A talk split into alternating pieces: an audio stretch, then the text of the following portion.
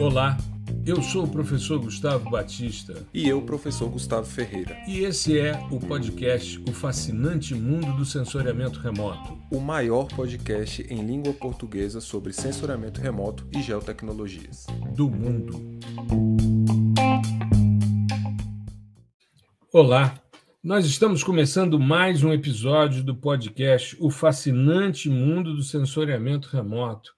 E esse é o primeiro episódio de 2023, porque ele vai ao ar já no ano novo. Ele está sendo gravado num ano e vai ser apresentado no outro.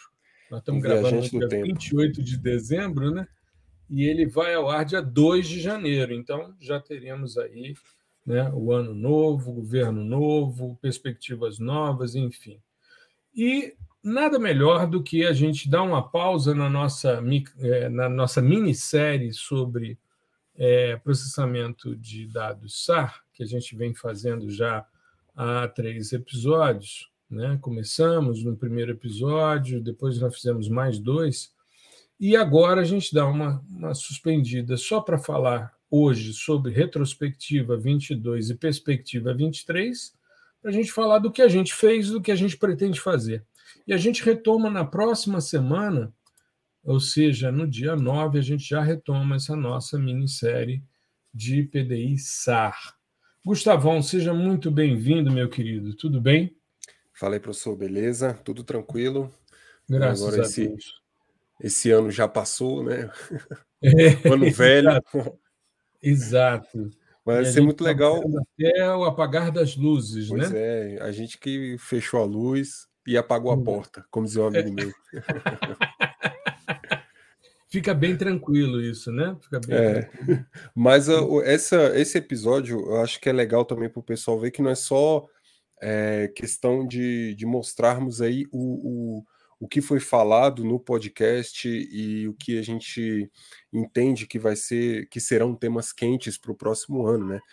É, uhum. Os temas que foram tratados aqui, é, eles, eles não vieram exclusivamente da gente. Isso significa que são temas legais e são temas que são interessantes para quem está iniciando ou quem não tem o conhecimento nesses temas buscar, uhum. estudar e se, se é, aprofundar nesse tipo de, de conceito, de teoria ou de aplicação que a gente passou aqui. Porque tudo que a gente passou, né, todo, todo, toda a discussão, ela está embasada tanto na parte é, mercadológica, né, vamos dizer assim, no mercado de trabalho, do que estão pedindo né, em termos de, de profissional e de conhecimento, quanto na academia também. Então, uhum. a, a, gente discutiu muito sobre o, o que passa, quais são as demandas do mercado, né? Discutimos também muito sobre estado da arte de, de vários temas aqui, que é um, um, uma parte interessante para a academia. Então, assim, não é só levantar o que já fizemos, pura e simplesmente. São temas que são relevantes para quem não tem conhecimento, né? Uhum. E, e, quiser fazer um levantamento desse tipo, cara, eu quero, eu quero chegar na ponta do, do, do, casco em 2023. Então pegue isso daqui que a gente mostrou em 2022 e se aprofunda, que você vai chegar muito bem. Né? Exato. Né? Bom, é, a gente fez um levantamento para retrospectiva, principalmente no podcast, e nas, nas nossas atividades no YouTube. É claro que a gente produz todo dia conteúdo e são raros os conteúdos que a gente repete. A gente repete, às vezes, algum conteúdo que é mais conceitual ou que está retornando por alguma questão, mas normalmente a gente produz conteúdo novo todos os dias, de domingo a domingo. É claro que sábado a gente fala sobre, normalmente, né, sobre dicas de leitura e no domingo, uma coisa mais light sobre manifestações antrópicas no meio, de forma geométrica, justamente para criar a cultura da interpretação visual de dados de sensoriamento remoto. Mas é, a gente fez um levantamento aqui, rapidinho, entre o que a gente fez por mês, para a gente ter uma, uma análise. Mas eu queria também trazer é, uma questão que foi levantada pela própria Google quando nos mandou um e-mail sobre a nossa participação no nosso canal. E eu comentei já isso aqui a respeito no, em episódios anteriores, rapidamente, Mas eu queria começar por essa essa retrospectiva, tá? Eu vou, estou só pegando aqui no, no, celular porque a gente guarda isso por meio de fotos. Achei. Então, é, primeiro, só para a gente ter uma noção desse nosso canal. Primeiro, é, comentar que a gente mudou o canal. Antes era Prof. Gustavo Batista, agora é Gel.sensor, Geosensor, que é a forma como a gente tem identificado as ações do professor Gustavo Ferreira e do professor Gustavo Batista, as ações conjuntas. Porque a gente é, ficar também com como a gente faz aqui, né? Tem um nome, o fascinante mundo do sensoriamento remoto. Somos nós dois que conduzimos esse processo desde março, desde o episódio 113, que foi ao ar no dia 7 de março, quando Gustavo aceitou dividir a, a bancada comigo. É difícil, inclusive, achar esse marco, porque a gente vai vendo os episódios e tem vários episódios com o Gustavo muito antes é. dele fazer parte. Né? Verdade. Então, isso é uma, uma característica. O Gustavo agora está como gestor também do canal do YouTube, né? É, então, o acesso agora dele lá é total, enfim. E a gente tem, então, esses, esses espaços conjuntos. Nós criamos também um perfil no Instagram, gel.sensor, e todo dia as nossas publicações, tanto feitas por Gustavo como por mim, que a gente faz em termos de colaboração, porque um dia eu produzo, outro dia é o Gustavo, e a gente coloca isso lá, a gente replica tanto no perfil Geosensor como no perfil Laboratório de Propulsão Digital, que é a empresa que coordena todas as nossas atividades digitais.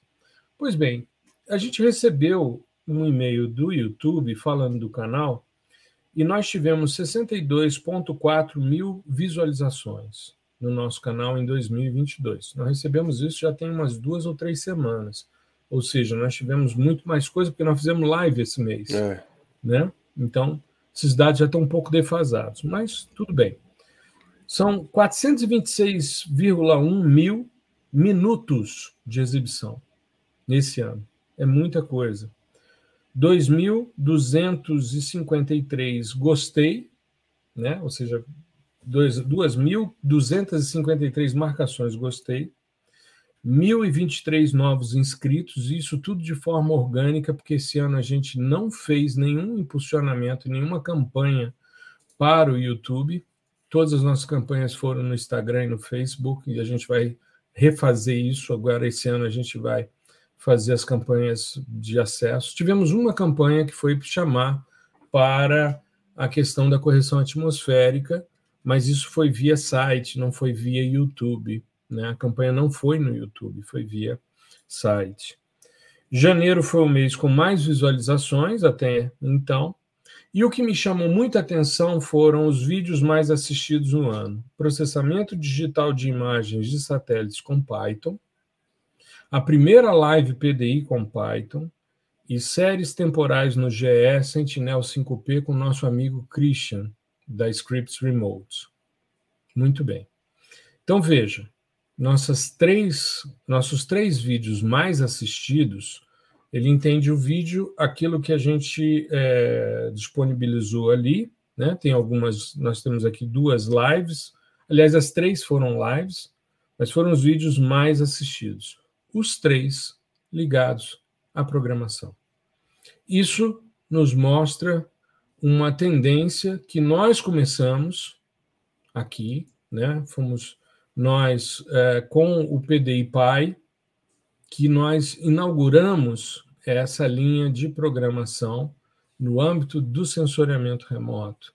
E a gente, em 2023, depois a gente vai falar sobre isso, a gente vai expandir essa perspectiva também. Tá? Já tinha esquecido. Sim, sim. Você anota aí, Gustavo, para a gente é, falar. Até, até porque, é. assim, é, foi um tema, um tema quente em 2022, a programação em si. E né, não só o Python, né? Claro que o Python chama atenção por ser Python. Né? Se, uhum. você, você procurar no Google é, primeiros passos em programação, você vai ter lá Python de cara para você. Uhum. Né? Porque tem todas as facilidades e, enfim, coisas relativas à comunidade que a gente já tratou aqui várias vezes. Mas o tema quente aqui nesse caso é a programação, é inserir uhum. a programação no, no seu contexto profissional ou acadêmico, né? seja para resolver um, um problema específico, criar uma solução completa, desde uhum. do, do, pensar, do banco de dados até é, a aplicação em si, ou simplesmente automatizar um procedimento que você não consegue automatizar via software livre. Uhum. Simples assim. Então, a, a programação como ferramenta para o profissional de geotecnologias foi um, um, um tema extremamente quente. É, na verdade, é, acho que é um, um, tema quente recorrente né? Uhum. É, que deveria ser desde antes, né? Mas a, a gente conseguiu é, ter um, um, um, contexto legal, uma área bacana para explorar isso no ano passado, né? E aí por isso que viemos com tudo, não só em Python, né? É, a gente tem divulgação em várias outras linguagens, mas é um, um tema que, se você que está escutando agora não correu atrás, nem para saber que não é a sua praia, você está perdendo tempo. Uhum. Muito tempo. Né? Exato. Então, cara, inclusive para você dizer mesmo que, cara, eu fui lá, aprendi e tal, fiz, mas assim, eu não vou usar isso, eu, embora eu acho muito difícil, não vou usar isso, não vou precisar disso, beleza. Mas todo, todo, todo, todo profissional de geotecnologias que está entrando no mercado, ou que acabou de entrar, ou que tem seus 5, 10 anos de mercado, ou é, de academia também, é obrigatório, pelo menos, entender o básico de programação.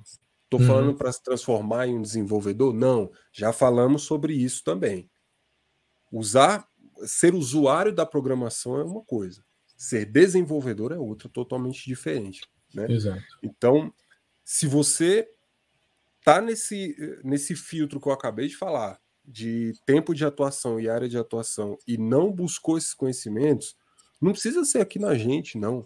De maneira geral, você está perdendo muito tempo. Uhum. E perdendo tempo, você está perdendo várias oportunidades. Tá? Tanto, de, tanto de mercado de trabalho quanto de academia. Porque às vezes uhum. o, pessoal, o pessoal tende a ter esse viés das vagas, né? Ó, oh, a vaga tal o, o é, requisito para contratação é conhecimento em Python, R, JavaScript. A outra vaga ali tem isso como diferencial, né? O cara que conhece isso, ele passa na frente. Mas se você entrar num programa, por exemplo, de pós-graduação, né, que seja voltado para geotecnologias, vai ter isso também. Se uhum. você não conhecer ou não inserir a programação, pelo menos na análise dos seus dados, com R, por exemplo, que é o mais comum, você vai bombar, cara. Entendeu? Exato. Você não vai passar. Então, as, minhas é... últimas, as minhas últimas orientações, eu diria as últimas cinco dissertações e teses que eu orientei, todas eram com programação. Todas. Exatamente. É, é, é e não por tá imposição tá minha. Não por imposição minha. Os estudantes adotavam e diziam, professor, isso aqui eu vou automatizar porque vai ficar mais fácil e tal. Beleza. E uma coisa que corrobora o que você está falando, Gustavo, veja só, a gente teve um tempo, ainda na nossa na nossa análise aqui, um tempo total de transmissão ao vivo em minutos de 10,3 mil minutos. Tivemos um total de visualizações de 11,9 mil visualizações das transmissões ao vivo. E qual foi a transmissão ao vivo mais assistida? Primeira live PDI com Python. Então, isso mostra que a gente está no caminho certo. Nosso ano no YouTube foi emblemático nesse sentido. E nós tivemos, e aí já vou entrar na nossa perspectiva, vamos começar janeiro. Janeiro de, vou fazer de janeiro até dezembro, depois a gente fala uhum. sobre as perspectivas, tá? Tranquilo. Bom, é, em janeiro de 2022, eu queria destacar, nós fazíamos em até agosto, nós fazíamos lives mensais. A gente chamava de ao vivo no YouTube. E toda segunda-feira a gente estava ao vivo é, no YouTube. Semanais, né? É, eram semanais. Eu falei mensais? Foi. ah, não, tudo bem. Semanais. É, toda segunda-feira a gente estava ao vivo no YouTube. E eu queria destacar em janeiro um, uma série, nós fizemos duas lives que para mim foram muito importantes, que foi resgatar o Threshold Cap. A gente fez logo na segunda semana de janeiro uma live mostrando, primeiro em, em em interface gráfica, depois a gente fez em programação, a gente mostrando o Threshold Cap. ou seja, resgatar. Nós fizemos muito disso esse ano, hein? Nós pegamos muita coisa dos anos 70 Verdade. que as pessoas deixaram de lado e nós res, res, é, resgatamos né, e restauramos o papel de importância que essas técnicas têm. Os eixos ortogonais na definição de índices de vegetação são uma categoria extremamente importante. E o threshold cap é uma lógica muito interessante que te dá uma noção de como o pixel caminha no simplex ao longo de uma fase de crescimento de cultura. Foi desenvolvido para trigo, né? E a gente retomou isso de forma muito legal, usando inclusive Landsat e outros sistemas sensores. Depois a gente utilizou no Sentinel, sim, né? Sim. E a gente tem essa perspectiva aí, inclusive com o fato da gente ter a calibração do Sentinel com o Planet, a gente tem a possibilidade de fazer threshold cap com os dados Planet Scope. Sim, então, sim, sim. é uma coisa que eu acho muito legal a gente pontuar. Em janeiro, a gente começou a resgatar, isso é fruto das leituras, principalmente quando eu fiz aquela discussão sobre NDVI como a primeira fake news na área de PDI, né?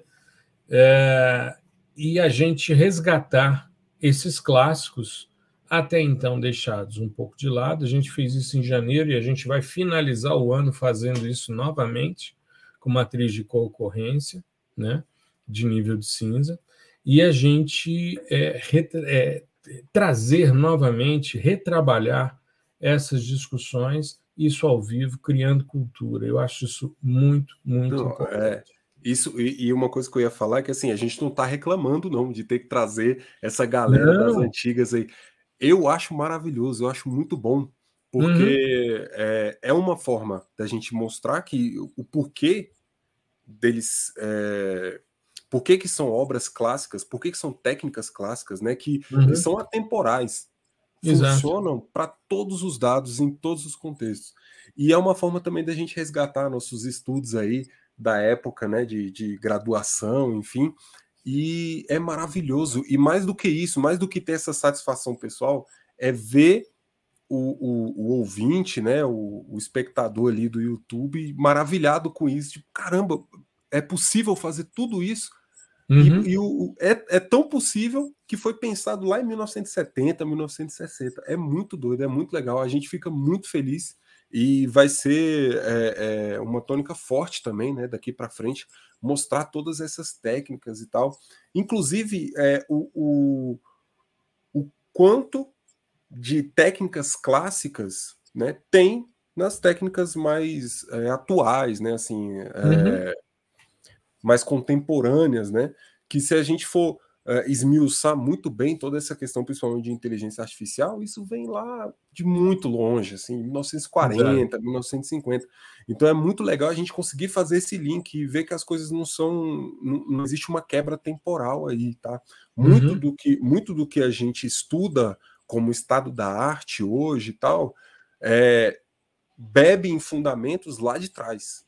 Né? Uhum. Quando, quando não são uma transformação né, de, de uma técnica já bem consolidada para um contexto específico. Então a gente acha super legal. Eu é, é um prazer assim é, relembrar, rememorar essas coisas todas e mostrar para vocês e ver o tanto que vocês é, gostam né, de, de ver e, e, implementam no trabalho de vocês. É muito legal e a gente vai continuar nessa toada aí. Uhum. Com certeza. A gente tinha finalizado o ano passado com o modelo linear de mistura espectral e começamos né, tratando de modelo linear, mas logo depois é, resgatando o threshold cap. Fevereiro foi o mês em que nós fizemos o lançamento de uma turma PDI-SL, mas fizemos um evento bastante interessante, as três etapas para o sucesso no PDI. Foi uma discussão de mercado, com a presença de vários alunos nossos, pessoas que atuam no mercado, foram três dias de evento, bastante interessante, a gente teve ali a condição de desenvolver uma, uma análise bastante legal e que marcou o mês de fevereiro. O mês de março, eu queria destacar como um dos momentos mais importantes de toda essa trajetória no digital, que foi o episódio 113, quando meu amigo Gustavo Ferreira topou fazer parte do fascinante mundo do sensoriamento remoto. Então, eu diria para você, Gustavo, que é, o mês de março, e especificamente o episódio que foi ao ar no dia 7 de março, é, para mim, para mim, o ponto mais importante do ano de 2022. Para mim foi assim o momento mais importante, porque é, durante muito tempo, eu principalmente quando estava na iniciativa privada, em universidades particulares, eu trabalhei sozinho muito tempo. Eu tinha muitos amigos, mas em termos de produção intelectual, eu era quase que um lobo solitário. E uma das coisas muito desagradáveis que eu experimentei foi num dos eventos eu apresentar um trabalho, eu como único autor. Eu sempre achei estranho, é, sempre respeitei, mas sempre achei estranho algumas pessoas que preferiam publicar sozinho. Eu sempre gostei, porque você sabe bem disso, eu, eu e seu orientador, a gente produziu muito junto, e o seu orientador assim como eu, tem esse caráter gregário, trazer as pessoas, colocar as pessoas, aumentar a discussão, envolver todo mundo. E é um jogo de ganha-ganha, todo mundo se beneficia dessas discussões intelectuais e tal. E eu confesso a você que o podcast, durante muito tempo, era esse jogo Deus sozinho. Sim. Muito tempo, eu, principalmente quando deixei de fazer o videocast, isso lá para o episódio 80, eu sentava e gravava o áudio, muitas vezes pensando nas coisas, seguindo um roteiro e tal, uma coisa muito fria. É, desde esse episódio 113, e já vão aí vários, que nós estamos hoje apresentando o episódio 156, é, eu tenho aprendido muito com você.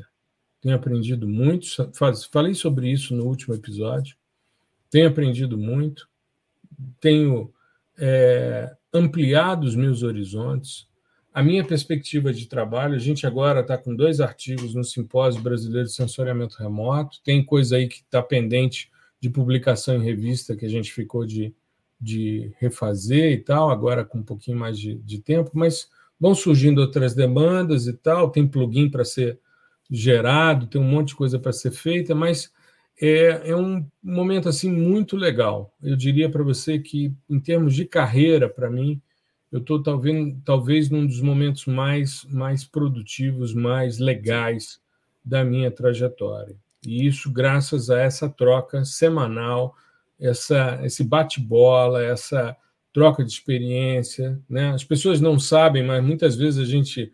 Vamos falar sobre o quê? Qual é a sequência? Né? Um propõe, outro propõe, a gente vai discutindo e tal. E essa construção coletiva, isso me traz muita tranquilidade e muita, muita alegria em fazer. Porque trabalhar Sim. sozinho, cara, eu não gosto. É, eu, eu também não. Muito ruim. Sabe? É assim, eu. Bom, primeiro, né, é, agradecer aqui demais a, as palavras e o espaço também, como sempre.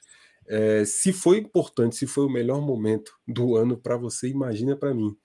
Né? Assim, é, é absurdo tudo isso que eu estou vivendo. É, dentro dessa dessa seara de divulgação científica e tal, como eu já falei, é uma coisa que eu jamais imaginei assim. E pois é, Nem e eu. a gente está aqui, sabe? É, é e, e, eu acho o, o mais interessante para mim é ter encontrado uma pessoa com, né, com, com tanta coisa em comum, né, onde é. o resultado disso tudo é uma sinergia absurda e uhum. com tantos pensamentos iguais essa questão da, da, da, da, ciência ser coletiva, eu apoio totalmente. Eu não tenho uhum. nenhum trabalho que é só meu. Nenhum, nenhum. Os nossos últimos aí, do, do SBSR, foram todas é, construções conjuntas. Né? Uhum. É, é, o, o, meu com você, teve o nosso com o pessoal do meu trabalho, e assim é, eu acho que o, o legal é a gente permear o meio em que a gente habita com esse pensamento. Né? Então, uhum. eu falei para o pessoal do trabalho: vamos fazer o seguinte: cada um tinha uma ideia.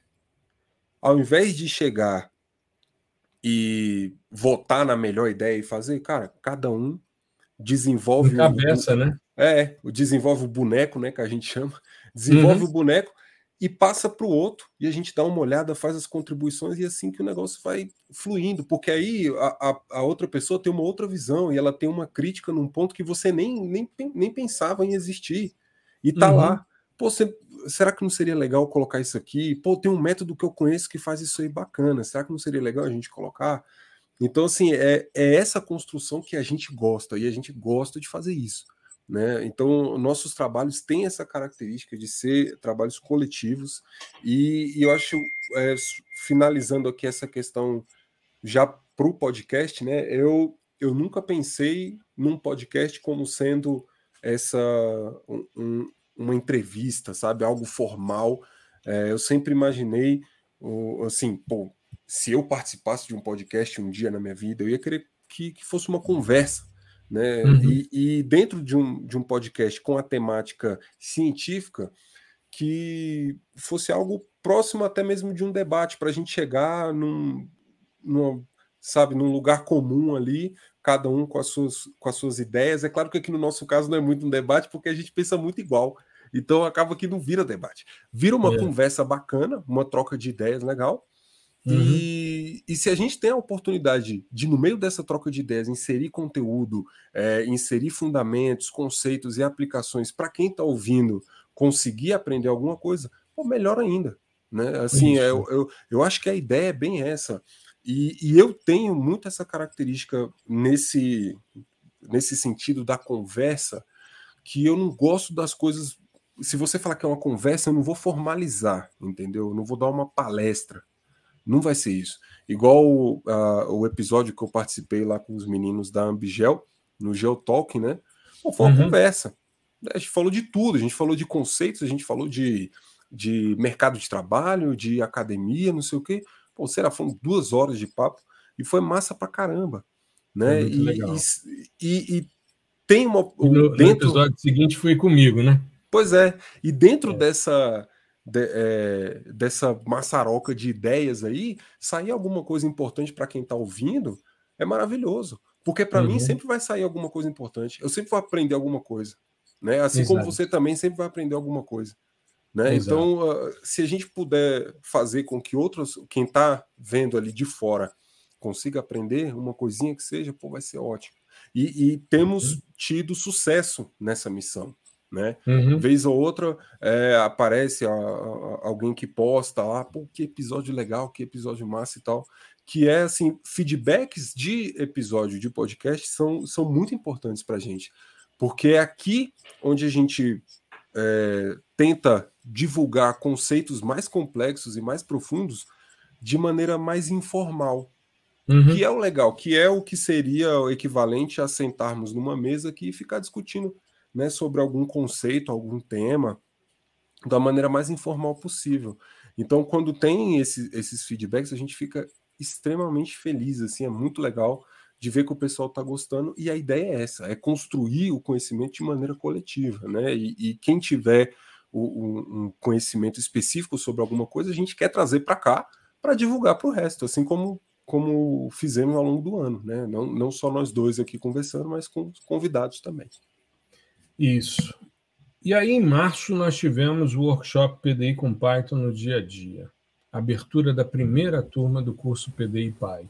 Chamava-se PDI com Python, agora a gente normalizou para PDI Py, porque agora vem outros PDIs aí, né? A gente está organizando vários outros cursos de PDI, né? E a gente vai falar sobre isso em termos de perspectiva. Mas foi um evento muito legal, foi o primeiro evento que o Gustavo conduziu, e me lembro Foi quando terminou cansativo. o terceiro dia, ele disse: Cara, parece que levei uma surra. Mas eu falei: É, exato, bem-vindo ao time. Cara, é, é, é, é, é assim, é porque você. Uma coisa é, por exemplo, sei lá, se eu tivesse cinco horas na academia, eu ia ter a percepção do esforço, entendeu? Pô, tô aqui há uhum. cinco horas, eu tô morto. Só que no evento a gente não tem essa percepção, a gente só vai perceber isso quando acaba o último dia. E quando baixa aí, a adrenalina. É, aí, aí você começa a perceber o tamanho da encrenca. é pesadíssimo. Mas é, é assim, é, é, é, muito legal, a gente curte também bastante fazer esses eventos. Inclusive, é, é até meio incomum hoje em dia, né, as pessoas fazerem eventos assim mais de um dia, e a gente uhum. gosta de fazer mais de um dia, porque é, é, a aplica as aplicações que a gente se propõe a fazer no, nos eventos, elas são um pouquinho mais complexas, né? Então a gente gosta de passar teoria, bastante teoria, bastante prática, mostrar como tudo funciona.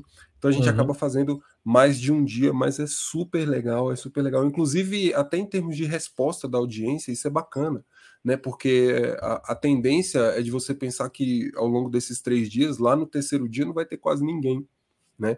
Mas se a gente levar em consideração os nossos, principalmente os últimos lançamentos aí, os últimos dois lançamentos, o pessoal permaneceu bastante, ou seja, é um assunto é. que interessa, né? É uma aplicação que interessa a pessoa fazer. Então, é, é para a gente é muito gratificante isso também. É, e foi muito legal porque, veja, em março a gente teve esses dois eventos. Você entrando no podcast e depois o lançamento da primeira turma PDI Pai, com esse evento né, do PDI com Python no dia a dia. E nós tivemos no mês seguinte, já em abril, o primeiro aluno que concluiu o PDI PAI, que foi o professor Lamarck, lá da, do Instituto Federal da Paraíba, do curso de geoprocessamento, participando de duas lives com a gente para fazer correção atmosférica usando Dark Object Subtraction, a construção do código, no, na primeira live ele mostrando como ele fez, e na segunda você ajustando e mostrando Exatamente. o procedimento. Né? Então, no mês seguinte, a gente já teve ali a discussão já com resultados, ou seja, um aluno Sim. que já tinha concluído o curso e que já trazia uma percepção de como ele poderia melhorar o trabalho dele partindo do zero. Eu achei genial. Não, esse, esse foi um dos melhores momentos assim dessa, desse primeiro semestre, né? Porque, é claro, dado o, o, o tempo, né? Um mês só, Uhum. E o Lamarck foi do zero. Né? Para o pessoal entender, no curso PDI Pai tem um, um, uma aula prática de correção atmosférica com Dark Object Subtraction. Só que eu utilizo uma biblioteca, né? Que já vem com tudo empacotado. Eu chamo uma uhum. funçãozinha, o que, que isso significa? Eu escrevo uma linha, pum, Dark Object Subtraction rodou, perfeito. Só que o que, que aconteceu?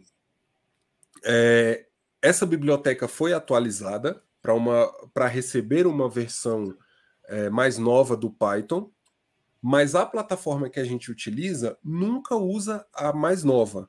Ela sempre utiliza algumas versões para baixo para manter, né? é, manter uma estabilidade. Só uhum. que a biblioteca atualizou e o Python da plataforma não. Então a gente teve uma, um, um conflito de versão. Aí eu fiz uma aula é, extra, né? Só para mostrar como que a gente é, ultrapassa essa barreira do conflito de versão, né? Basta dizer a versão da biblioteca que você quer baixar, perfeito. E o Lamarck vendo isso, ele falou, cara, eu vou construir a minha função de Dark Object Subtraction para não precisar de nenhuma biblioteca, de uhum. nenhuma. E aí ele foi lá, o, o só para o pessoal entender, o Lamarck nunca tinha pegado em Python na vida, nunca tinha pegado em programação na vida, tá? Ele foi lá, assistiu às aulas de fundamentos várias e várias e várias e várias vezes. Ele sabia como funcionava o Dark Object Subtraction, porque nós temos isso também na aula teórica. Uhum. E aí ele casou uma coisa com a outra. Ele, bom, eu tenho os fundamentos da programação, eu tenho os fundamentos do Dark Object Subtraction. Então eu vou transformar essa parte acadêmica, a fórmula, em um algoritmo, em um código. Eu vou codificar uhum. essa fórmula do Dark Object Subtraction. E ele fez. Funcionou perfeitamente. É claro que ali existiam é, espaços para otimizações, vários, vários. Tanto que a, o, o, segundo dia eu fui fazendo já, os ajustes, né, as otimizações que seriam é, bem-vindas ali para aquele código, para a gente reduzir o tamanho do código, né, escrever menos linhas e obter uhum. um resultado é, é, tão. Assim, o resultado é o mesmo, mas num, num tempo até menor. Né? Uhum. E isso é, é, claro que isso, essa questão de otimização, ela vem com um pouquinho de experiência. Mas o código do Lamarck funcionava perfeitamente perfeitamente. E com um mês ele foi capaz de fazer isso. Foi impressionante. Foi tão impressionante que a gente falou, cara, a gente tem que mostrar isso pro pessoal. A gente tem que transformar isso na live. e foi lá e ele mostrou tudo o que ele fez. Eu não falei nada, não. Ele o, teve um dia dedicado a ele. Ele falou: oh, eu fiz isso, fiz aquilo, rodei assim, fiz esse loop, fiz assado e deu tudo certo. Ficou perfeito, muito bom. Maravilha. E a gente, em maio, bom, é, o mês de abril, eu falei que tinha sido agosto, mas eu me confundi. É, em maio, a gente deixou de fazer as lives semanais e passou a fazer os, as masterclasses mensais. A primeira que a gente fez, que foi em maio, no início de maio, nós trabalhamos com classificação não supervisionada de dados SAR.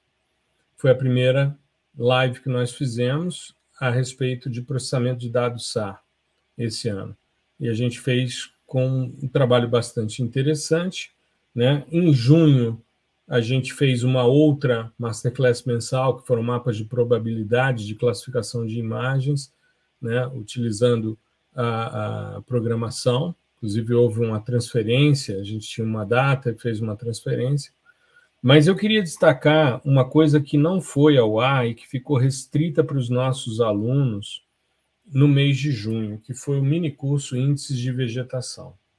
A gente resolveu fazer algo audacioso, como foram várias das nossas ações, e eu desenvolvi um, um mini curso que foi dado num sábado, mais especificamente no dia 2 de julho de 2022, foi um sábado, e nós fizemos nove horas, aliás, desculpe, nós fizemos seis horas e meia de mini curso. Nove horas foi o último que a gente vai falar, que foi uma loucura.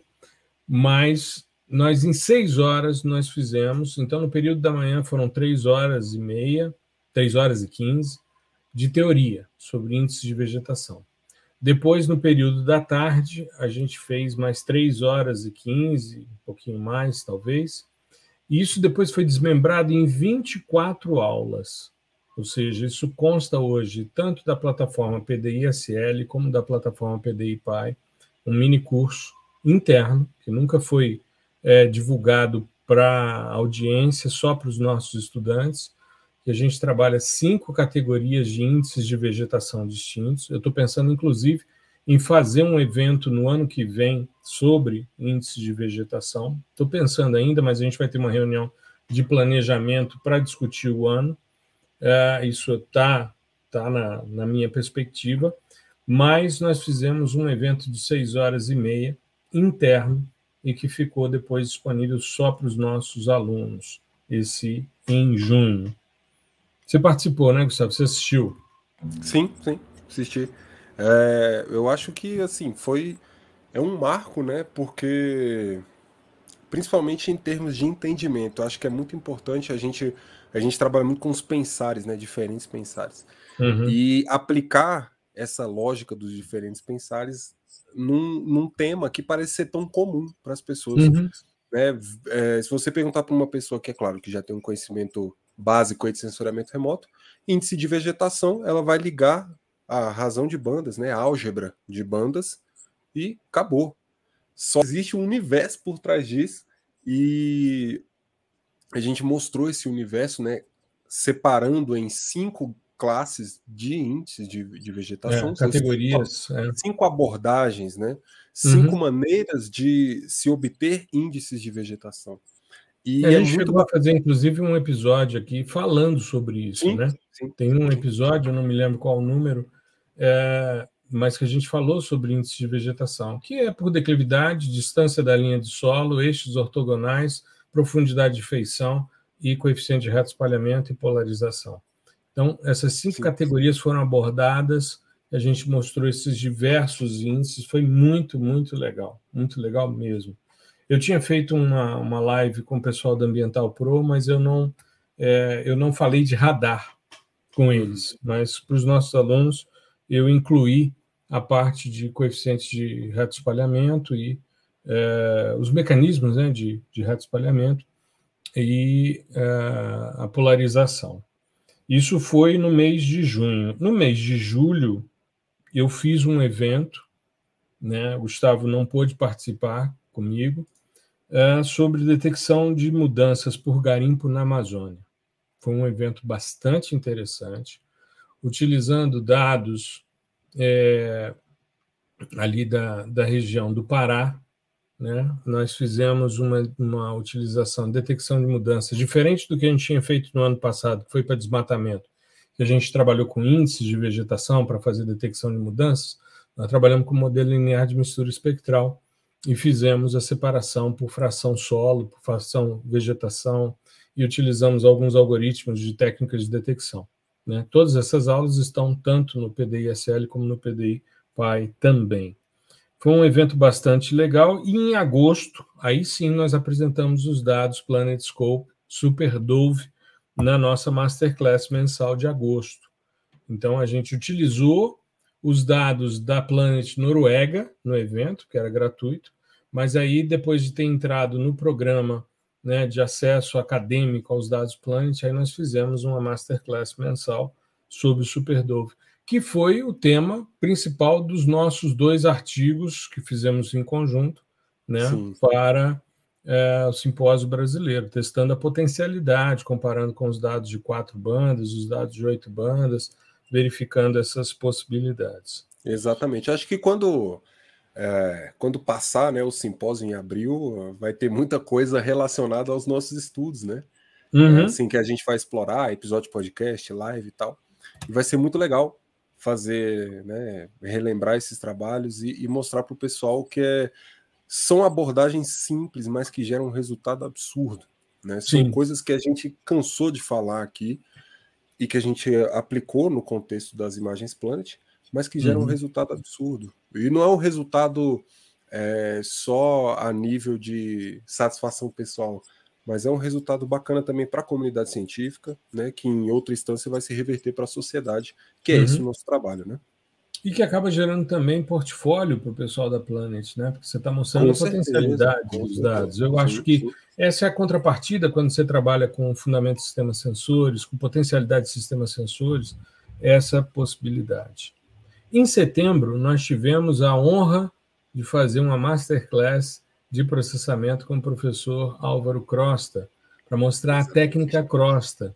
Também resgatar um material mais antigo, que foi da tese de doutorado dele, a utilização das últimas componentes para detecção mineralógica. Foi um momento de muita interação, muito legal esse, esse processo. Nós tivemos no podcast é, diversos entrevistados foram é, episódios muito legais. A gente teve o pessoal da, da Ambigel, teve o pessoal da Scripts Remote, o nosso amigo Christian, teve o Anderson Medeiros, teve o Lucas Amaral, da FEAGRE, da Unicamp, teve o Álvaro, né? mas a gente fez uma masterclass com ele de processamento que foi muito, muito legal. Resgatar a técnica Crosta também foi um grande momento que aconteceu em setembro. Em outubro, nós tivemos o lançamento da turma 1 do curso Sistemas Sensores. Fizemos um evento de um dia chamado Desafios de Sistemas Sensores e abrimos essa primeira turma. Foi um sucesso danado. A gente tinha já uma turma zero, que era só com os nossos alunos PDI SL e PDI PAI. Nós não, não divulgamos, fizemos um lançamento só para os nossos alunos para testar. O curso foi lançado em, em julho, aliás, em junho, no dia do meu aniversário. E depois, em outubro, a gente abriu para a grande comunidade a turma do, do PDI, ou do Sistema Sensores. São tantos cursos que a gente acaba se confundindo. Novembro, aí nós fizemos a grande insanidade da nossa história, que foi a, a, o workshop, a masterclass, eu não me lembro qual foi o nome, nós fizemos ah, um mini curso. Mini curso. Mini curso classificação orientada a objetos. E nós inauguramos uma tendência. A gente sempre que fazia um determinado evento, a gente fazia um episódio de podcast. Mas aí nós criamos uma minissérie de classificação orientada a objetos, Geóbia, para a gente criar conteúdo para preparar o pessoal para esse evento. Foi um evento com 1.500 pessoas. O primeiro dia teve uma audiência enorme, né? E como o Gustavo salientou, no primeiro dia, normalmente a audiência é maior, depois há uma queda, mas há uma estabilização. Normalmente há uma redução gradativa, né? Os nossos amigos sempre comentam isso dessa redução que é normal. A pessoa vai no primeiro dia, no segundo não e tal. Mas a gente mantém uma estabilidade. Então, a gente hoje, só para a gente ter aqui uma, uma ideia, uh, nós já tivemos aí as 1.500 visualizações do, do primeiro dia, né? E nós mantivemos aí uma audiência alta. No primeiro dia nós falamos quase três horas, no segundo dia duas horas e meia e no terceiro dia três horas e meia. Foi o meu dia, tá? Eu que falo mais, tá vendo? É, mas, mas aconteceu uma coisa interessante, porque nós fizemos um primeiro dia teórico e construção do cubo de atributos, o cubo de dados. Fala, criamos um cubo de atributos de dados com 14 variáveis. Além dos dados Sentinel, nós utilizamos dados é, de radar, utilizamos índices de vegetação por profundidade de feição, utilizamos é, filtros convolucionais para é, detecção de bordas e montamos né, esse, esse grande cubo. E aí, depois, no segundo dia, nós fizemos por interface gráfica, fizemos algumas técnicas de segmentação, utilizamos dois processos, fizemos uma classificação baseada em conhecimento no final, utilizando mineração de dados, né? que, como é, outro dia estava numa banca no, no INPE e o Zio bem lembrou, mineração de dados é a, a, a detecção de atributos, né? você verificar os atributos e selecionar esses atributos, ou seja, resgatar essas questões. Né? E no terceiro dia nós tivemos a, a programação fazendo o que a gente tinha feito em interface gráfica utilizando Python. E foi uma pauleira de nove horas de evento. Fora mais de um mês. um mês de preparação, né? Planejar. É, é um Eu mês de é preparação. É, esse, esse tema, ele, né, ele quebrou várias barreiras. Né? Uma delas Sim. é essa, essa forma que a gente adotou e vai continuar adotando de educar o público no sentido de, ó, a gente vai falar sobre um tema complexo. Então, uhum. até se lá, preparem. até lá, se preparem com o nosso material que nós vamos fazer o passo a passo, explicar todos os fundamentos no podcast. Então, uhum. fazer essas, essas minisséries. Essa foi uma barreira, porque assim, é, é bem mais complicado você escrever uma minissérie dessa né, do que falar sobre algum tema. Cada dia eu vou falar sobre algum tema. É, é muito mais. É, a, a, criatividade da gente flui bem mais nesse, nesse modelo de cada dia um tema. Agora, se a gente pega um, uma coisa linear, né, um tema só e vai esmiuçando ele, fica um pouco mais complicado e a gente tem que trabalhar bastante a didática também nesse sentido. Uhum. Para não deixar o público cansado, né? Essa foi uma barreira e a outra barreira é a do próprio tema. É, é. A, gente, a gente vê que isso, pessoal, é uma coisa que não é só da gente aqui do Brasil e tal, mas lá fora é do mesmo jeito. Uhum. O, o, os divulgadores, né, as pessoas que, que estão divulgando ciência e tal, é, e no nosso contexto, que, que estão inseridas em contexto parecido com o nosso, que né, é, trabalham em algum lugar, é, dá aula em algum lugar, então não vivemos única e exclusivamente para isso é, as pessoas tendem a evitar esses temas mais cabeludos porque eles demandam mais tempo, uhum. né? Então, ele, ele assim, não, não significa que ninguém saiba fazer, sabe fazer. Só que você transformar isso em divulgação é outra coisa. E aí fica uhum. lá aquele conhecimento naquela caixinha o tempo inteiro. Não, a gente vai falar, a gente vai falar, a gente vai falar.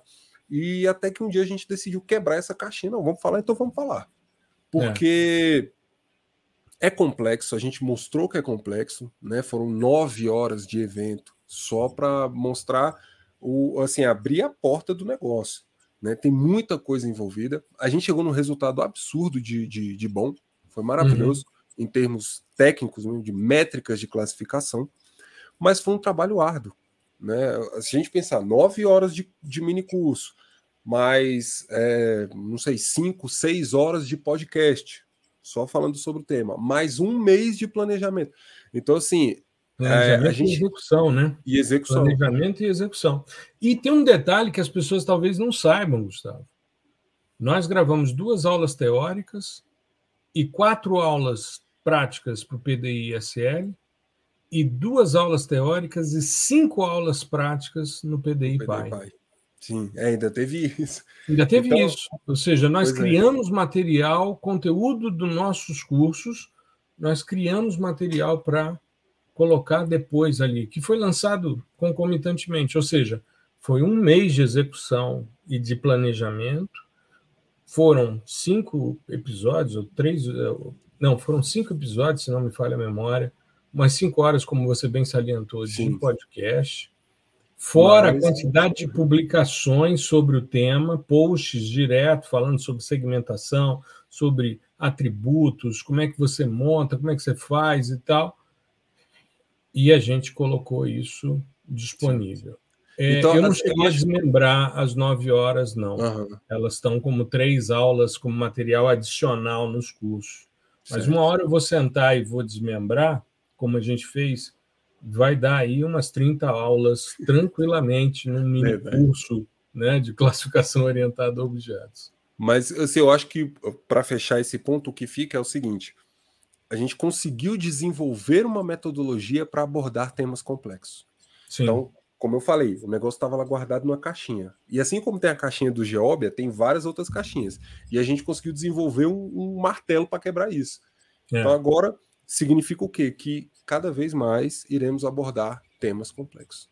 Isso. Dessa mesma e forma. Eu, e eu fico muito satisfeito, porque, como o Gustavo salientou, dessa sinergia que a gente tem de trabalho, uma das características que mais me, me agrada e mais me alegra em trabalhar com você é que toda doideira que eu proponho você topa.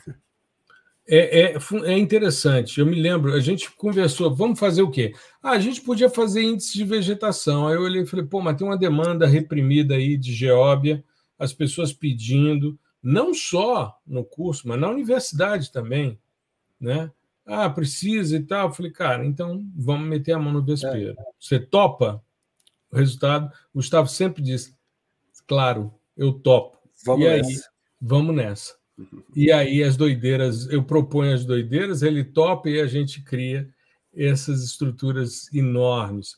Mas nós tivemos aí, nesse momento, a entrada do Délio também na nossa equipe, que foi um suporte fantástico para a gente, para montar toda a estrutura de divulgação, captação de, de leads e, e jogar todo mundo dentro de um mesmo de um mesmo patamar, organizar as lives, até mesmo os cards, eles tinham um padrão gráfico específico que a gente não tinha nem competência nem tempo para fazer, né? E ele participou, ele ficou no backstage às nove horas com a gente. Eu queria deixar o meu agradecimento dele, agora faz parte da nossa equipe e, enfim, a coisa está avançando. Muito legal a gente poder contar com esse tipo de expertise para a gente Exatamente. fazer essas, essas doideiras que a gente propõe. Tem uns malucos que topam com a gente também e ficam no são backstage. Tão, são tão doidos quanto, né? Eu diria até mais, né? Porque se soubesse o tamanho da encrenca, talvez não ingressassem. É verdade. Mas, né? E legal é que ele foi fazendo também a prática, eu achei isso super legal. É, ele estava acompanhando gente. É, e a gente conclui o ano no mês de dezembro, com outra doideira que também a gente resgatou lá do fundo do baú, que foi análise textural com matriz de concorrência de nível de cinza. A Exatamente. gente fez uma live muito legal, uma teoria muito legal, então a aula está pronta. Depois a gente vai com calma gravar. Eu subi para as duas plataformas hoje essa live, né? Mas depois a gente criar aulas, porque a gente sempre está inovando, criando novas aulas nos cursos, né? Também colocamos os cursos aí sem prazo de, de finalização, que foi uma audácia, uma audácia grande também. E o mês de dezembro, além dessa masterclass mensal de análise textural por é, matriz de concorrência de nível de cinza, a gente começou a nossa minissérie PDI SAR, processamento de dados SAR nós já estamos, olha só, se a gente pegar os nossos episódios, a gente fez o episódio 151, que foi o primeiro dessa nova temporada, explicando o que, que rolou no mini curso de Geóbia, E aí, já no 152, nós falamos sobre semelhanças e diferenças entre sistemas óticos e SAR, que é o primeiro dessa série.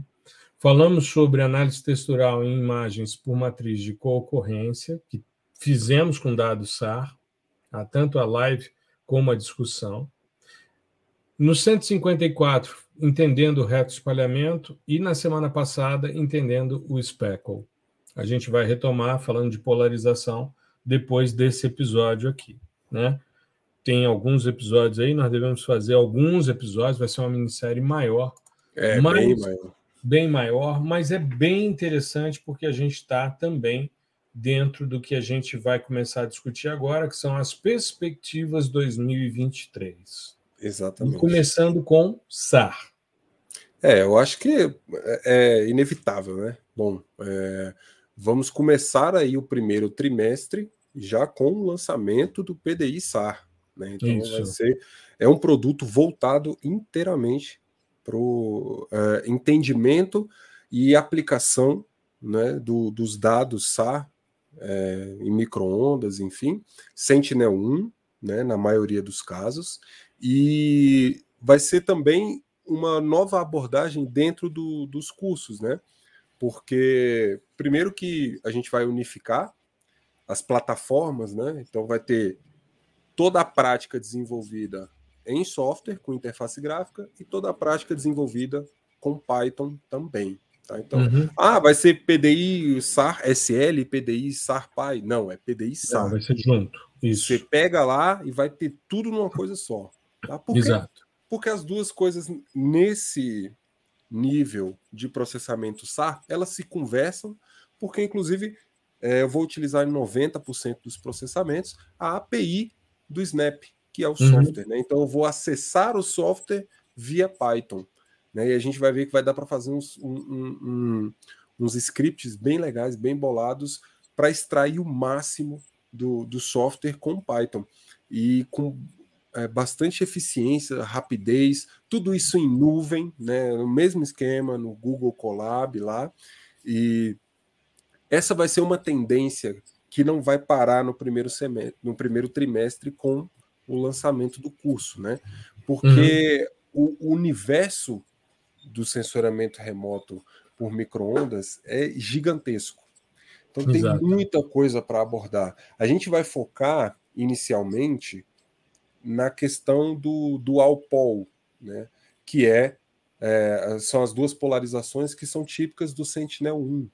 Mas é, existe um outro mundo que é focado em outras polarizações, polarizações compactas, é, quadpol, né, full, uhum full pole com todas as polarizações possíveis. Então, assim, tem muita coisa para abordar, tem muita técnica, tem, tem esse esquema também de técnicas que são lá da década de 70, que são meio esquecidas hoje, que a gente vai trazer para a questão do SAR, e técnicas também que são mais é, atuais. Né? Uhum. Então, toda essa questão de AI, né, de inteligência artificial e tal, a gente vai é, tentar sempre conectar com esse eh, essa vertente do SAR, que é uma coisa que, infelizmente, para a maioria do pessoal é, é uma coisa nova, né? mas que é extremamente importante. Com a popularização dos produtos, né, do, do SAR como um produto gratuito via Sentinel-1, é, a coisa escalou, e escalou muito rápido. Do, uhum. do, de maneira que a gente tem dado para caramba, mas não tem muita muito pessoal qualificado. Né? Então, né, você tem imagens aí desde 2016, 2017, e esse negócio captando lá, na pior das hipóteses, de 12 em 12 dias, então você tem muito dado. Eu fui atualizar, que eu tenho todas as cenas da minha área de estudo do doutorado, e eu fui atualizar agora, tem tá beirando 300 cenas. Só de um, tá? Uhum. o Sentinel tem são gêmeos, né? Um parou de funcionar, e desse que parou de funcionar, eu não tenho nenhuma imagem, nem de, de 2016, 2017. Então eu peguei só de um, eu tenho quase 300 cenas. É dado pra caramba. E aí a, a, o que a gente quer é oferecer uma alternativa que vá suprir essa lacuna para vocês, né? Que, que aconteceu. Então você tem muito dado, tem pouca gente capacitada, vamos capacitar esse povo para conseguir é, aplicar o, o, os dados em qualquer estudo que seja, e inovar, trazer técnicas novas, que é o que a gente gosta também. É. E a gente tem aí também agora a perspectiva dos, dos dados ALOS Pulsar 2, Sim, foram, foram disponibilizados recentemente, né? Tem os dados do ALOS Pulsar 1, tem a perspectiva do Biomass, tem o NISAR o ano que vem, né? Então, é, a perspectiva é de uma quantidade muito grande de sistemas sensores, Sentinel-1C também vai ser colocado em órbita para suprir a ausência do Sentinel-1B, né, que parou de funcionar em 23 de dezembro do ano passado. E a gente tem aí perspectivas muito interessantes, mas muito interessantes mesmo. A proposta do Biomass é fantástico. É, é uma proposta assim inovadora, o NISAR também, que é uma junção NASA ISRO, que é a Agência Espacial Indiana, então tem muita coisa legal vindo aí. Nós vamos ter uma, uma, uma live já no dia 16 de janeiro, tá? A gente vai ter aí uma masterclass com uma amiga que é nossa aluna também, enfim, e que terminou o doutorado recentemente, falando sobre climate zones, né? A Daniela Werneck vai estar com a gente. Então a gente já tem essa data aí marcada, então nós vamos começar janeiro com uma masterclass dentro de uma perspectiva um pouquinho diferente do processamento de dados SAR, mas que é bastante interessante, tem muito a ver com a questão da classificação orientada a objetos, é uma melhoria da, da filosofia de se classificar e ela vai trazer tanto interface gráfica como plataforma web. A gente vai discutir isso agora em janeiro. Tem um outro ponto também que a gente tem de perspectivas que é muito interessante, já pegando esse gancho com a, a live da Daniela, que é a questão da segmentação e classificação, principalmente por inteligência artificial. Vai ser uma tendência muito grande. Mais da... uma vez, inevitável, né? Então, inevitável então, e mais uma vem... vez complexo. Exatamente. Mas... A gente vem falando muito de machine learning, machine learning, batendo muito nessa tecla, porque machine learning para gente, machine learning não é tão novo assim, tá? Nem deep learning também. Uhum. É, na uhum. verdade, é muito é velho, mas. Velho não, jovem há mais tempo. É. é mas assim, o, o machine learning a gente já aplicava, né? Há muito tempo, desde antes desse virar uma, um buzz, né? Uma coisa assim, uhum. um hype.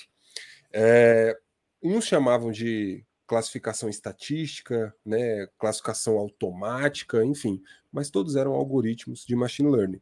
Então uhum. a gente uhum. vem batendo muito nessa tecla para mostrar para o pessoal que é, funciona muito bem até hoje. Né? Tem uhum. alguns algoritmos que são é, incrementados, né, refinados para melhorar o desempenho. Agora, uhum. é inevitável que a gente fale também de deep learning, por exemplo. Já falamos em alguns posts, né? Eh, já, já fizemos... falamos de classificação por inteligência isso. artificial aqui, tanto machine como deep learning. A Exatamente. três episódios sobre isso, né? Já fizemos posts também com prática, né? Então, a é uhum. identificação uhum. de cicatriz de queimada com deep learning. E a ideia é mergulhar cada vez mais e cada vez mais deep, né? Uhum. Já que é para ter trocadilho. Então, uhum porque a gente precisa, além de mostrar aplicações, é, mostrar como fazer e o que dá para fazer, a gente tem que mostrar o que está por trás disso aí. Uhum. E aí que entra a parte do complexo, porque tem matemática para caramba, tem cálculo para caramba. Ah, é difícil? Não. Eu, é, como, como eu já falei várias vezes aqui, é, a gente não vai mostrar para vocês é, e não vai exigir que vocês saibam calcular, por exemplo, uma derivada parcial, enfim. Mas é interessante, ainda não é obrigatório, mas é interessante que vocês saibam do que se trata e uhum. para que isso existe e como que isso, todos esses conceitos de cálculo diferencial integral entram e, e, e se transformam em uma rede neural convolucional, entende? Uhum. Isso é importante. É isso que diferencia o pessoal. Não é apertar um botão ou escrever uma linha de código e falar, pum, rodei. Agora, tudo que está por trás disso é interessante saber. Exato. E é isso que a gente quer trazer. É essa tendência. É explorar fundamentos, explorar conceitos cada vez mais complexos e principalmente dentro dessa área de inteligência artificial. Uhum. É, e aí entra classificação, já de em si, né? É, ou a segmentação que existe, é, o que a gente mostrou de segmentação são coisas já que o martelo já foi batido, já estão aí de muito e muito e muito muito tempo. Uhum. Agora, qual é o legal? Qual é a brincadeira que, que o pessoal faz? É encontrar o melhor segmentador utilizando né, é, redes neurais, por exemplo, utilizando o deep learning, né? Uhum. Então, o, o, o, a rede ela vira especialista em segmentar. E aí você pode aplicar especialista em segmentar um, um certo tipo de imagem, um certo tipo de domínio morfoclimático, enfim. Agora, o legal é você construir essas redes cada vez mais especialistas e, e que segmentam cada vez melhor. Porque uhum. a classificação desses segmentos, vocês já sabem como fazer. Já é, né, já, já foi batido, já foi passado. Isso não muda tanto. Você pode colocar até outro classificador, mas o fluxo de processamento é o mesmo. Agora, o legal é você trazer o deep learning para dentro da segmentação, para segmentar com cada vez mais precisão. Esse que é o legal. E essa vai ser uma das tendências aí. E a questão do PDIR? É, esse aí já, já nem é mais tendência, né? Já é martelo batido, já. A gente já falou sobre isso, já teve caixinha de pergunta e tudo. Vai rolar o PDI-R, tá, pessoal? Vai ser nos moldes do PDI Pai, tá? Até para gente ter... com a mesma base teórica, com a mesma Exatamente. estrutura, só Exatamente. que mudando o processamento, né? Até, é, até para a gente ter essa... É... Já que é um curso sobre processamento digital de imagens com linguagem de programação, a gente ter essa concordância fica bacana com as diferentes linguagens. Para a pessoa que quiser pular de uma para outra ou quiser ver como faz em uma e como faz a outra, ela consegue ter essa equidade aí. Vai uhum. rolar, tá? Já adianto para vocês que, é, por exemplo, para quem não gosta aí de escrever para caramba código, né? Com R a gente vai escrever bem menos, tá? Bem menos do que no Python. O R, ele principalmente para funções gel, ele é bem encapsulado. O que, que, que significa isso? Eu escrevo menos para uh, eh, menos do que em Python, por exemplo, para extrair o mesmo resultado. Tá? Uhum. Então já uhum. tem, tem um, um, caminhão de coisa rodando ali atrás. Mas você escreve aquela linhazinha e show, tudo certo. Então vai ser bem mais palatável para quem, principalmente para quem não tem vivência nenhuma de programação, não sabe absolutamente nada. Então vai ter aquele, a gente vai seguir aquele mesmo script, né? Vai ter fundamentos de programação em R, tá? Uhum. Então vou mostrar todos os fundamentos com R e depois a gente parte para a teoria de sensoramento remoto, é, um fluxo de processamento comum, né? E a prática de cada processamento desse com R. No caso, no RStudio, né? Isso, é, eu, eu ainda estou vendo. É, é Tem a possibilidade de fazer no Colab também, mas. Sim, sim, sim. A gente consegue rodar no, no, no, no Google Colab um ambiente em R sem maiores problemas. Agora, uhum. é, eu andei fazendo uns testes aqui para algumas bibliotecas, alguns pacotes específicos aqui para o nosso uso. É, tem que eu tenho que fazer algumas gambiarras, sabe? E. Uhum e aí talvez seja legal ir para o RStudio, para o Visual Code, enfim, qualquer um desses dois. Mas assim, é bem tranquilo, tá? No, por exemplo, questão de conflito de pacotes, né, de bibliotecas que a gente tem muito no Python quando instala na nossa máquina local, isso uhum. aí você esquece em R já está tudo bem resolvido. Isso falando para os nossos pacotes né, de sensoramento remoto e de geoprocessamento. Já está uhum. tudo muito bem resolvido. Né? Então não, não, não, vai ter maiores problemas. Agora, é, eu vou tentar achar uma maneira, e se der certo, a gente faz tudo no Colab. Se não, a gente faz no RStudio e eu monto um módulozinho só mostrando como que a gente acessa o Colab no R. Perfeito. Perfeito.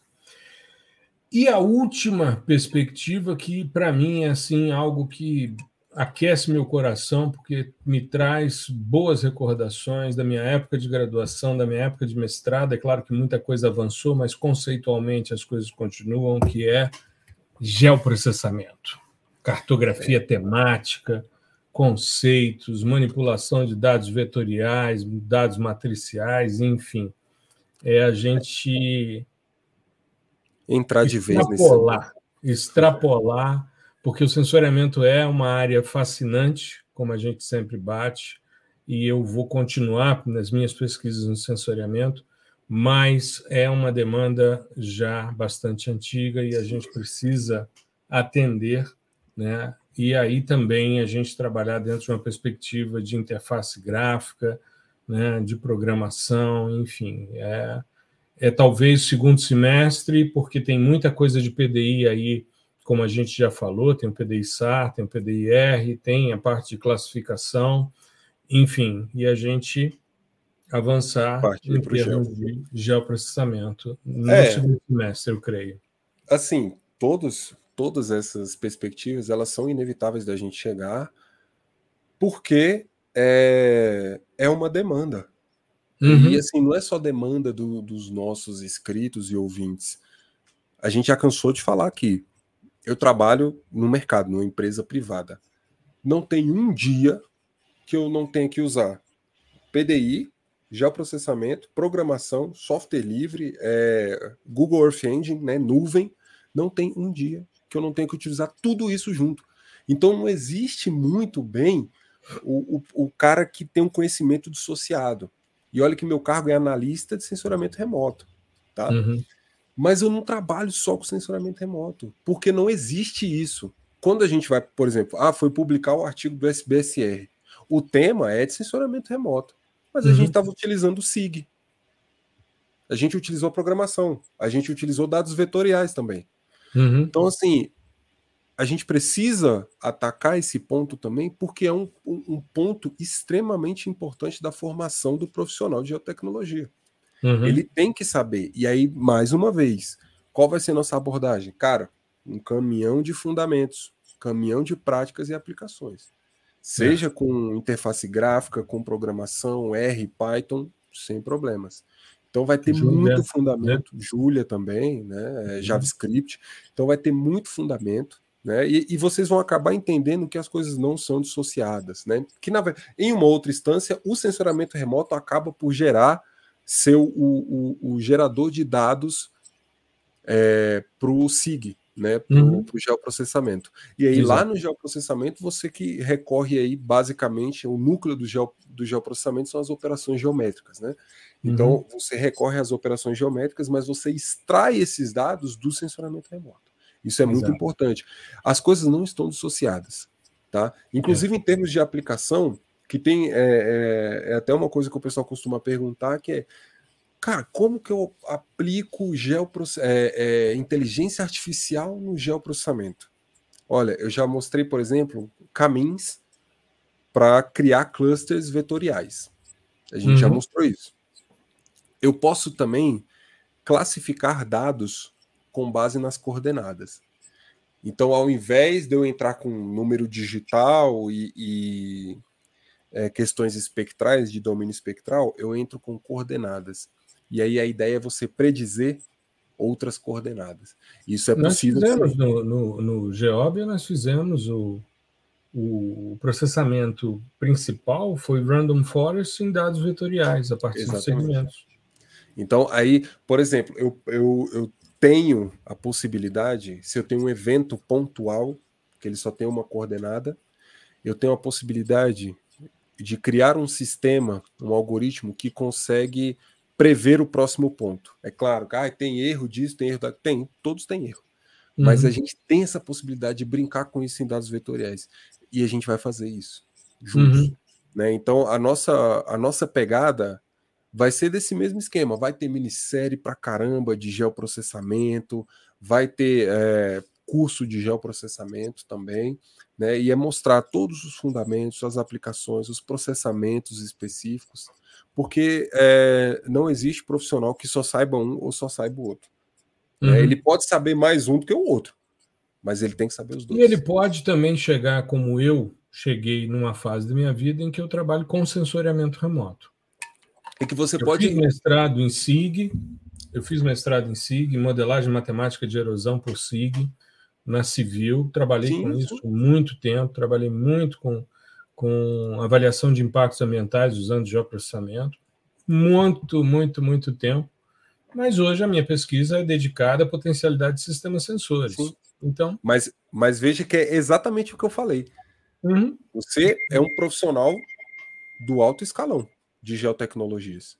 Você Sim. trilhou uma carreira gigante e você não deixou de aprender SIG, você não deixou de aprender geoprocessamento, entendeu? Não, não. Então, fiz é... tudo. Nossa, quantidade de disciplinas de, de cartografia, quantidade de, é. de coisas relacionadas, modelo numérico de terreno, modelo digital de elevação, uma série de dados vetoriais, dados matriciais, interpolação, misericórdia, estudei muito, trabalhei Exatamente. muito com isso. Muito. Pois é, então assim, não, não tem como, né? Ia ser. Uma época em que o SIG era lenha, né? Ou pois seja, é. não tinha muita coisa, não.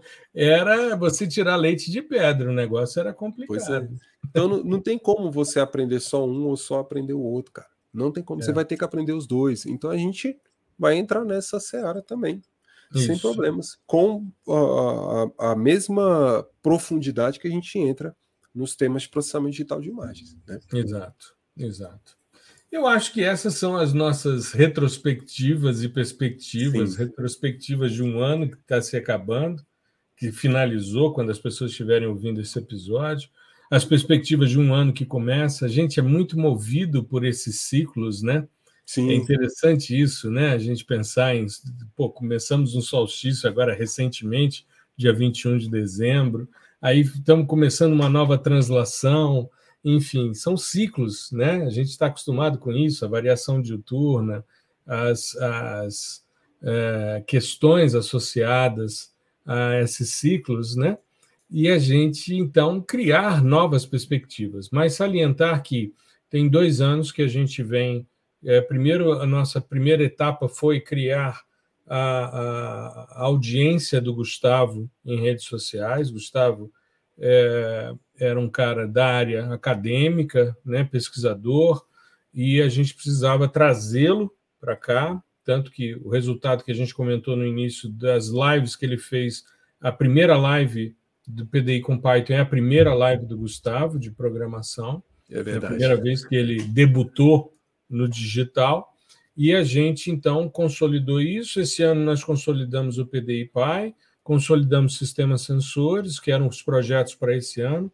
Para o próximo ano, nós temos uma perspectiva aí de quatro formações, né? sendo que as três primeiras no primeiro semestre, ou pelo menos duas no primeiro semestre, duas talvez no segundo semestre. Mas é uma perspectiva, a gente vai trabalhando dentro do que a gente consegue, dentro das nossas possibilidades, como o Gustavo bem salientou, a gente não vive exclusivamente para gerar essas informações, mas tem sido muito gratificante a quantidade de estudantes que nós temos e a quantidade de pessoas que fazem ah, as nossas, os nossos treinamentos e que trazem um retorno muito, muito positivo, porque mostram como suas vidas se modificaram a partir dessas expertises apreendidas nessas formações. Então, uh, ampliar isso era algo inevitável, né? E a gente vinha pensando e vamos tocando as coisas, né? Sempre dentro dessa perspectiva de ir expandindo, ter mais opções para as pessoas poderem uh, se inscrever e, e se uh, profissionalizarem, se capacitarem cada vez mais para avançar nesse fascinante mundo das geotecnologias, não só do sensoriamento remoto né? Exatamente. É isso aí, meu amigo. Queria desejar a toda a nossa audiência um 2023 abençoado, sensacional, com muitas realizações, com muito aprendizado, com muito geoprocessamento, com muita geotecnologia, né, para que a gente possa estar sempre discutindo. Mandem suas sugestões, façam sempre suas considerações nas caixinhas de perguntas, acompanhem as lives, as masterclasses mensais que a gente faz, os episódios semanais, tudo isso. Nós estamos chegando a, a quase 30, uh, nós estamos com 36.700 downloads do episódio, de episódios do podcast, caminhando aí para os 40 mil, né? Enfim, estamos conduzindo esse processo na nossa quinta temporada do Fascinante Mundo do Sensoriamento Remoto. Na semana que vem, a gente retoma a minissérie PDI SAR, que vai ser conduzida aí. Provavelmente a gente vai fazer é, algum evento, algum episódio específico para a Masterclass de janeiro, que será com a Daniela Werneck, como eu falei, já está agendado, se tudo der certo, 16 de janeiro a gente vai ter esse Local Climate Zones, né? essa discussão e que tem muito a ver com classificação orientada a objetos, enfim, essa, essa, esse refinamento do processo de classificação a partir de uma lógica específica em ambientes urbanos e a gente avançar é, em relação também ao PDI-SAR e as outras frentes que a gente trouxe aqui como perspectivas para esse ano. Um feliz ano novo para todo mundo, né? com muita, muita geotecnologia na veia para a gente avançar. Beleza? Exatamente. É, eu queria deixar também um feliz ano novo, né? Feliz ano novo, professor. Feliz ano novo aí para os nossos ouvintes, né? Um, um, ano de muito trabalho e muitas realizações, né? E já deixar avisado, prepara o caderninho que o próximo episódio vai ser um caminhão de conceitos de polarimetria para vocês. A gente já Exato. começar com o pé direito. Exato. É isso aí. Um grande abraço a todos. Tudo de bom, Gustavão. Fique bem, Falou. se cuide. Uma boa semana. Tudo de bom. Grande tchau, abraço. Um grande abraço.